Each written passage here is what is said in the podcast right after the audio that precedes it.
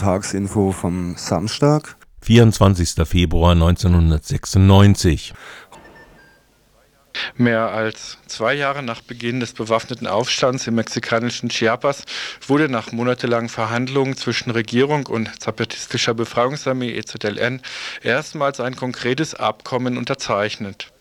Sowohl die Regierung als auch die EZLN haben am Wochenende ein Abkommen über die Rechte und Kultur der indianischen UreinwohnerInnen unterzeichnet, welches die rechtliche Stellung der acht bis neun Millionen Indigenas verbessern soll.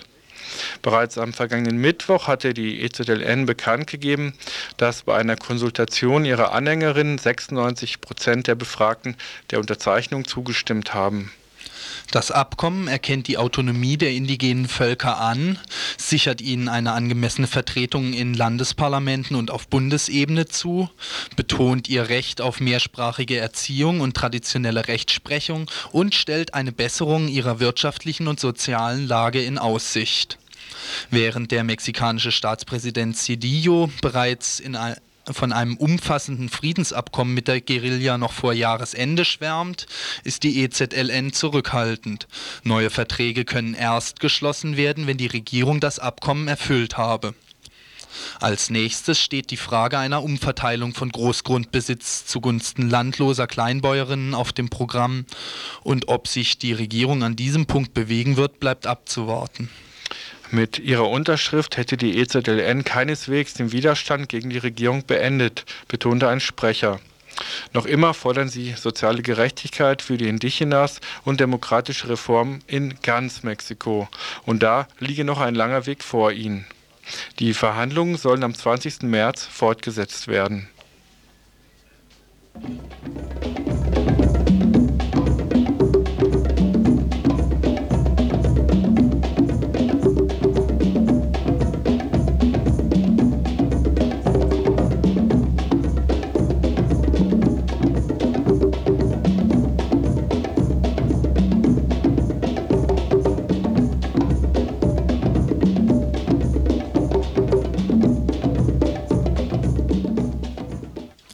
Es war von Anfang an ein Anliegen der zapatistischen Befreiungsarmee, parallel zu Verhandlungen mit Regierungsvertreterinnen die Zivilgesellschaft anzusprechen, in Dialog mit ihr zu treten und eine Verschiebung des politischen Kräfteverhältnisses zugunsten außerparlamentarischer Kräfte in Gang zu bringen.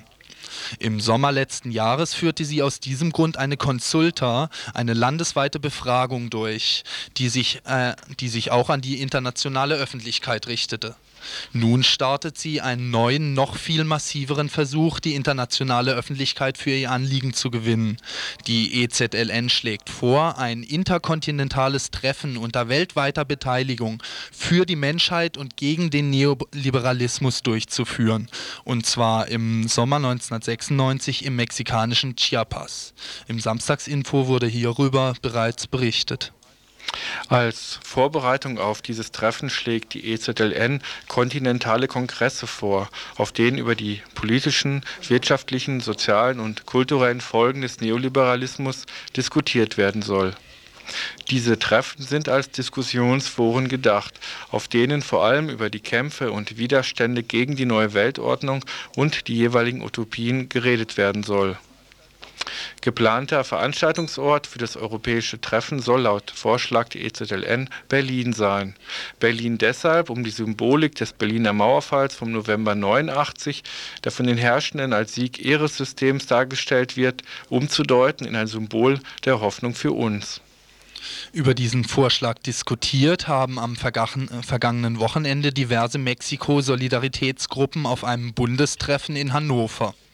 Der Vorschlag der EZLN wurde dort sehr positiv aufgenommen und soll, anders als bei der erwähnten Konsulta im Sommer letzten Jahres, produktiv aufgegriffen werden, berichtete uns Stefan, ein Teilnehmer des Treffens und Mitglied einer Frankfurter Mexiko-Gruppe, heute Nachmittag am Telefon.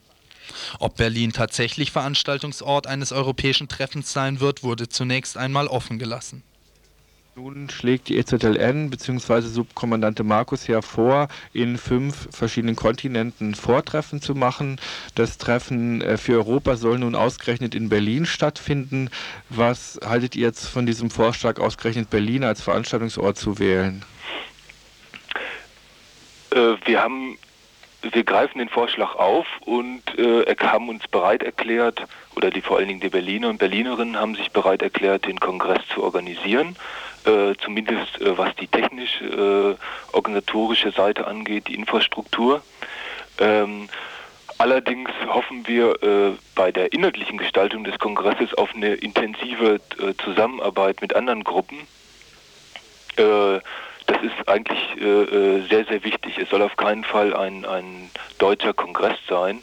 Äh, was Berlin angeht, äh, so stehen wir einigen äh, Anmerkungen, äh, zumindest von Markus auch in seinem speziellen Aufruf, wo er für plädi Berlin plädiert, kritisch oder nachdenklich gegenüber. Und das Gleiche gilt zumindest auch für die holländischen Genossinnen, die uns das auch schon mitgeteilt haben. Ähm, Markus sagt ja, Berlin könnte ein Symbol dafür sein, äh, dass äh, aus dem Alten, sprich dem Zusammenbruch der, äh, des Realsozialismus und auch unseren versteckten Hoffnungen darauf etwas Neues entstehen könnte. Ähm, wir glauben, dass wenn aus unserer politischen Wahrnehmung heraus, dass wenn Berlin ein Symbol ist, dann erstmal, dass das Alte äh, versteckt oder verkleidet als das Neue äh, wiederkommt. Für uns ist Symbol Berlin erstmal ein Symbol, dass äh, Deutschland wieder äh, frei von Souveränitätsbeschränkungen Großmachtpolitik betreibt mit all den äh, Konsequenzen. Also wir haben beschlossen, zwar nach Berlin einzuladen, aber auf keinen Fall die Symbolik der Mauer äh, beziehungs oder beziehungsweise des Mauerfalls äh, äh, zu verwenden. Also für uns ist es eigentlich egal, ob es in Berlin oder woanders stattfindet. Es geht uns um die Inhalte. Wenn etwas Neues entsteht, dann entsteht es in den Köpfen und Herzen, äh, denke ich, aller, die an dem Prozess beteiligt sind. Äh, neben diesem vorgeschlagenen Veranstaltungsort gibt es äh, denke ich, auch noch eine eher grundsätzliche Kritik an dieser Idee, überhaupt so ein Treffen in Europa zu machen als Vorbereitung für ein Treffen in Chiapas, ähm, nämlich die, äh, der Entwicklungsstand in, in Mexiko, auch die, die Rolle der EZLN, äh, denke ich, ist erstmal eine sehr mexikanische Besonderheit. Wie weit ist das denn überhaupt irgendwie mit europäischen Verhältnissen äh, zu vergleichen? Beziehungsweise ist es nicht so, dass hier ähm, jetzt speziell meinetwegen hier in der BRD oder vielleicht auch in anderen europäischen Ländern, es einfach keine ähnliche starke Bewegung gibt, keine ähnlich starke Organisation, die so ausgerichtet ist wie die EZLN und hier äh, sozialrevolutionäre Bewegung eigentlich nicht existiert. Inwiefern kann, denn, kann man denn das denn überhaupt vergleichen oder wie weit kann es uns bringen, was bringen, da überhaupt irgendwie mitzumachen? Also erstmal denke ich, äh, äh, äh, müssten wir uns davor hüten, vor müssten uns vor irgendwelchen Idealisierungen hüten und glauben, äh, wieder in den alten Glauben zu verfallen, dass äh, äh das äh, homogene, revolutionäre Projekt oder die Bewegung äh, dort schon entsteht. Ähm, ich glaube, und das haben die, die Zapatistinnen, die EZLN auch selbst formuliert, die Lage der mexikanischen Linken ist ähm, durchaus, was einige Grundstrukturen angeht, äh, mit der äh, der, der deutschen und europäischen Linken äh, vergleichbar. Es kommen da neue Ansätze äh, aus der äh, Selva Lacandona, äh, den Vorschlag für ein neues äh, Politikverständnis, auch für eine äh, Überwindung der, der falschen Konfrontation zwischen Reform und Revolution und einige andere Sachen auch.